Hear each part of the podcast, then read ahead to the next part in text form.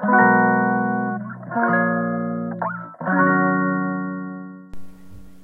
んばんは。ヨガじゃない話。倉本々子です。はい。えーと今日はね今夕方やっと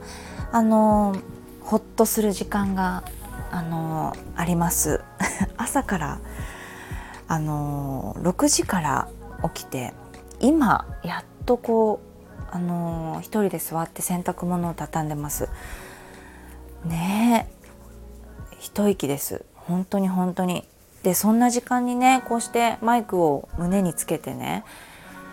収録するってすごい私もなんか一人で喋ることに本当に慣れてる。なとか思って。笑えます。誰っていう、うん、感じですけど今日ね起きてなんかね肩甲骨の間っていうんですか首から肩甲骨にかけてのこの肩こりでこう揉みたいところ多分ね僧帽筋 っていうところかながすごい張ってて腕が上げづらかったんですよね。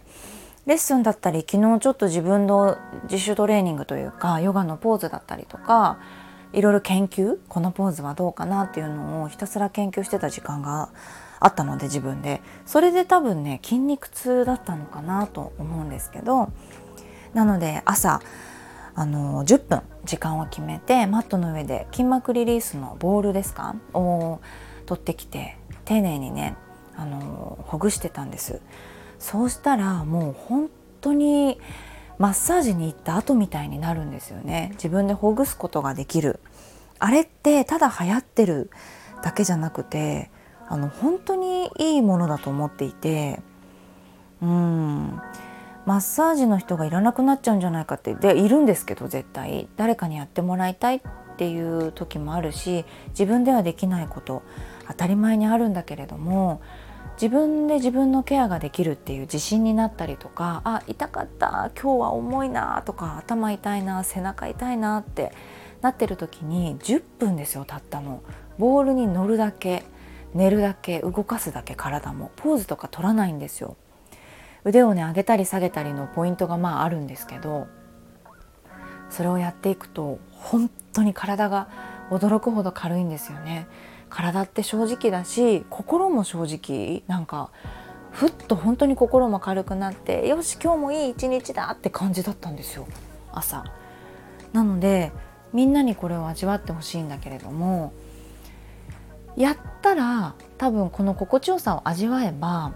またやりたいなってなってくれると思うんですよ。ヨガとかね。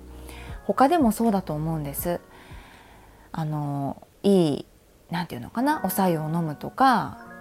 お野菜を摂るとか油を取るとかね体にいい生活っていうのをしてみて自分の体で実感ができていい実感ですよね。あ変わってきてるとかすっごい動きやすいとかいうのが変化が感じられないと次やろうと思わないですよね。だけどね私が注目したのはその前やろうと思わないっていうところ。やったらいいのに最初の取っかかりですよね。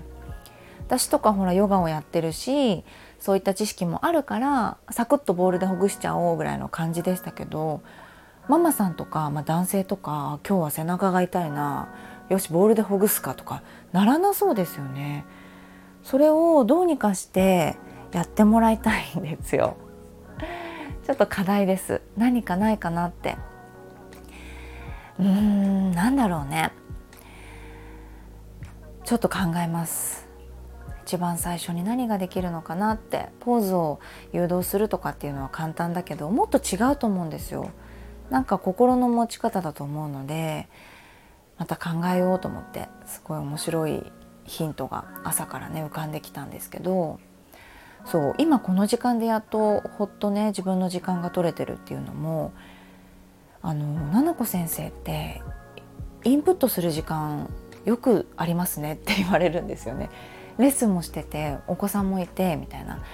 なんかお勉強もしてどうなってるんですか？みたいな。言われるんだけどこんな日もあるんですよ。6時になってやっとソファーに座ってまあでも夜ご飯を作り終わってとかですけど宿題待ちなんですけど今子供たちの。そう。ね。そんな日もあってインプットが新しいお勉強ですね。ここでいうインプットは本を読んだりとかね。うん。何か講座で勉強したりとか自分の講座の資料を進めたりとか。アウトプットは多かったんですよ。今日も対面の、えーと、ヨガスタジオのレッスン。2レッスンとお昼ご飯もほとんど食べる時間もないですけどコンサルティングやって、うん、でその後はもう子供と子供の友達がうわーっと帰ってきて遊んでるのにお菓子出したり リアルお菓子出したりあのご飯夜ご飯の用意をしながらお風呂洗って何とかしてっていうもう本当にママ業に入るのでそうほっとする時間自分の時間っていうのはやっぱりない日が多い。なんだけど今日すっごい気づいたのが別にねなくったっていいって思ったのがあの今日実はスタジオレッスンが今日で1回ねえっ、ー、と今日で最後で、えー、2ヶ月間ねお休みをいただくんですよ。で5月からまたあの働かせてもらうんですけど新たなねお勉強っていうのを2ヶ月間でするんです。でそれを生徒さんにお話ししてまた5月に帰ってきますねって言ったら「あはーい」だけじゃなく「おー」みたいな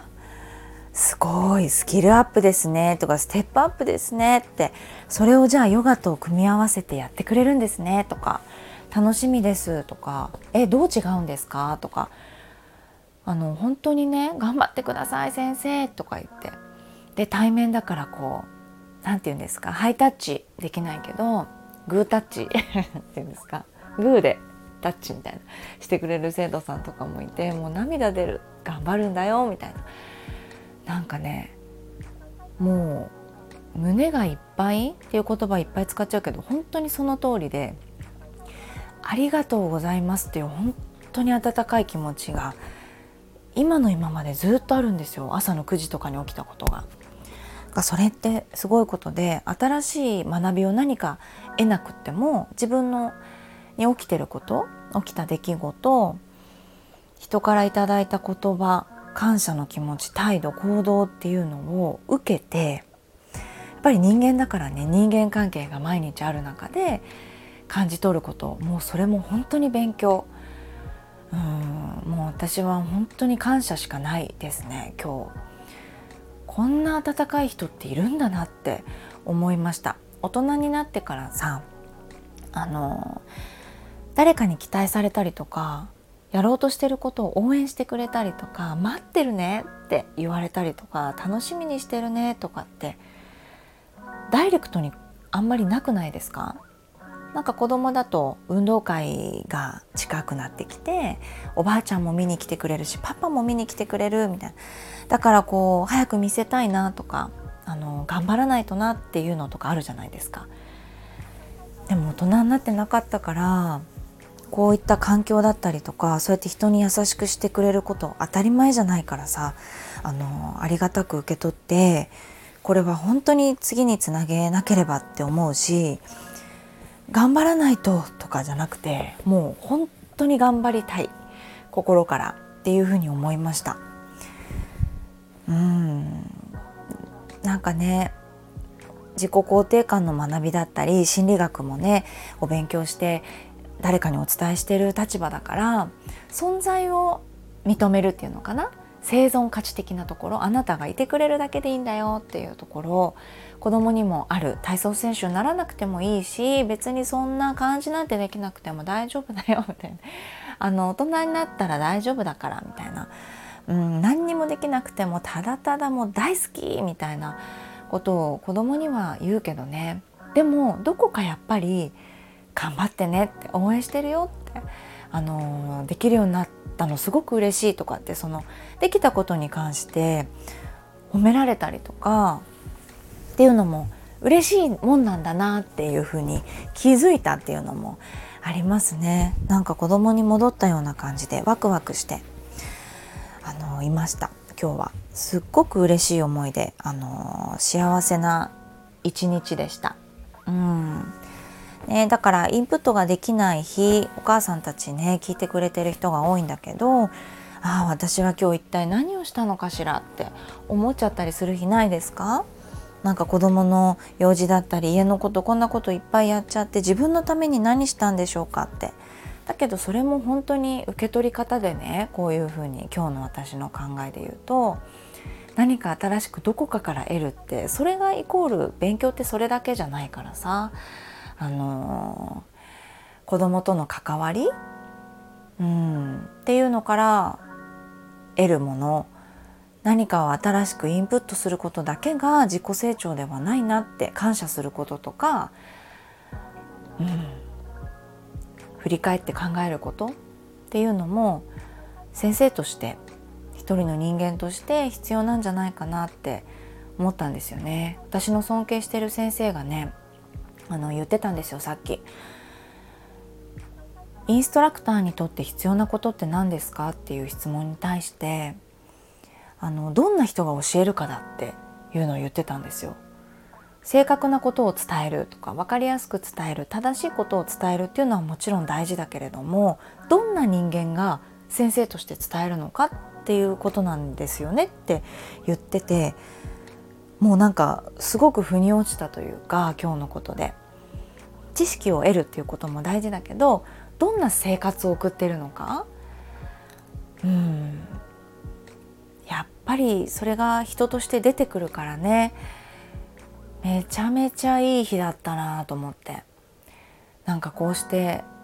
あの一日一日をねあの生き急いでるんですよ私。昔から。この間ねお友達に「いや生き急いでるじゃん」って言われたのはねちょっとそれ生き急いでるかどうかわかんないですけど例えが私せっかちなんですよこう見えてあの今ねラジオだからねこのようにゆっくり喋ってますけれども私がお母さんと電話したりすると「え喧嘩してんの?」って言われるんです旦那さんに。それぐらい早口だしぶっきらぼうだったりとかすごい早く喋るお友達にはあの私も頭の回転が速い方だと思うので全部聞き取れちゃうのでわーって返したりってこともできるんですよ。多分ねナチュラルな私だったり熱がわーってある時ってすごい早かったりすると思うんですよね。そうなの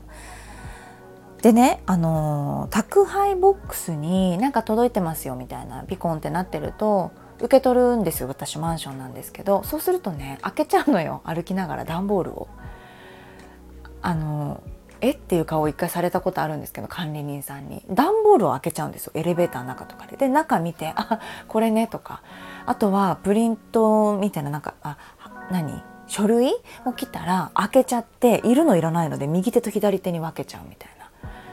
で鍵とかも出してるからずだいぶ前から。開けてみたいな。とにかくそういう感じでせかせか生きてるので地に足をつけてね。一歩ずつ噛みしめて感謝をして人との関わりだったりもう生かされてて嬉しいなっていうので明日につなげていくこと大事だなってそれこそさせかせか生きてたらさその生徒さんからいただく言葉とか自分の身に起きていることっていうのが深く感じ取れないですよね。自分に余裕がないってことになっちゃうからさ。だからあの段ボールはこれからも開け続けると思いますけども歩きながら。でもあのこうしてねふっとなった時に何かを得よう得ようってわーって取ろうとしないでも大丈夫だよっていうところを改めて私はね感じたのであの皆さんにもシェアしたいなっていうふうに思いました。はい。真面目かな今日。大丈夫ですかね。はい。ではあの聞いていただいてありがとうございます。それではまたお会いしましょう。さようなら。